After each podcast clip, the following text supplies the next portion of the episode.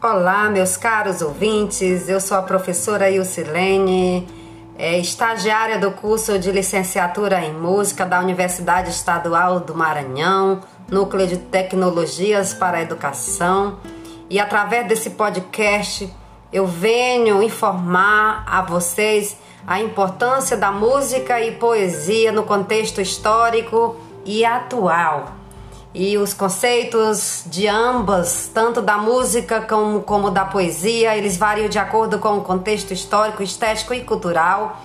O canto na Europa medieval se dava a partir da segunda metade do século IV aonde era chamado de canto litúrgico cristão, iniciou com o canto litúrgico cristão, conhecido também como Santo Ambrósio, que visava ajudar os fiéis a memorizar as passagens bíblicas e com o tempo foram adotando forma diferenciada de canto. Já no início do século VII, o canto foi unificado, mais tarde chamado de canto gregoriano, onde o mesmo valorizava o texto em detrimento da sua melodia. Na música brasileira, nós tivemos aí canções do período da ditadura militar, aonde usavam mais com fim para protestos. E aonde passava essas canções aí, elas passavam uma mensagem ainda que de forma cifrada. Aonde muitas das músicas elas foram censuradas, ou seja, sendo impedidas, foram impedidas que os músicos compartilhassem seus pensamentos, ou seja, as suas letras e seus significados é, na, na letra da música com relação ao momento. Nós temos aí algumas músicas que sofreram censuras do cantor Chico Buarque, que tem como título Apesar de Você, com, sendo com o gênero é, musical samba. É, Cálice também de Chico Buarque, com a participação aí de Milton Nascimento. Outra que foi censurada foi a, a música do Paulinho da Viola, do Paulinho da Viola, como título aí da música Meu Novo Sapato. É, algumas canções do gênero também aí se destacaram aí em 1990 como gênero musical axé, onde o axé caracterizava, ele era caracterizado por letras muito repetitivas e, e melodias fáceis de memorizar.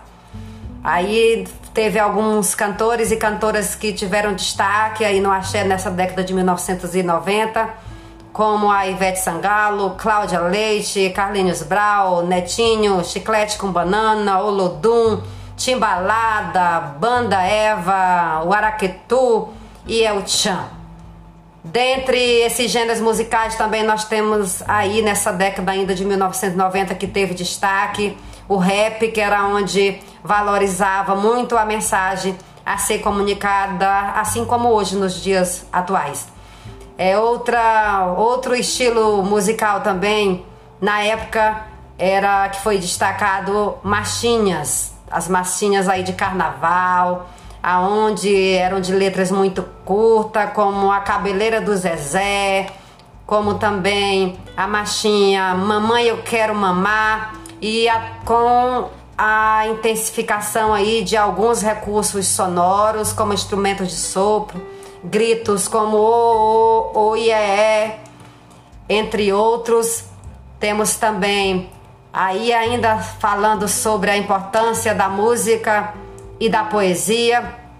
Vamos aqui intensificar o rap, que sabemos que hoje o rap ainda é a forma mais conhecida de encontro entre a música e a poesia, que iniciou aí, o rap iniciou aí nos Estados Unidos em 1970, com o Toste, que era um improviso de falas ou de canções com base instrumental, onde havia muito entretenimento. Em 1980 o rap foi de caráter politizado, com a colaboração do MC e do DJ, onde eles falavam no momento que cantavam. Os DJ, os DJ também faziam, né, do, da, da música, é, eles é, manipulavam o som.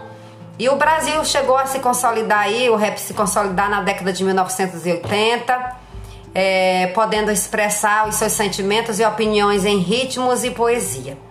E os pontos mais abordados aí pelo rap, nas suas poesias, aí nas suas letras, da música do rap vai desde a condição do pobre, aonde ele explora muito a questão das violências também contra as mulheres, do negro, da discriminação, né? E também aborda muito a relação com a tecnologia, com as drogas, dentre outras problemáticas que assolam os, os dias atuais e é de re relevância social e os rappers do nosso país eles inspiram e incentivam os jovens das favelas e das periferias a se afastar da criminalidade com mensagens marcantes de luta e superação. E nós temos aí também, vou deixar a disposição dos, dos amados ouvintes que gostam de participar, de ouvir os nossos episódios, meus episódios. Vou deixar aí como sugestão o rap da felicidade, aonde eu vou estar tá, é, depois passando para vocês um, um, site ou também o, a, a, o título que você pode estar tá encontrando aí no YouTube. Tá? Muito obrigada.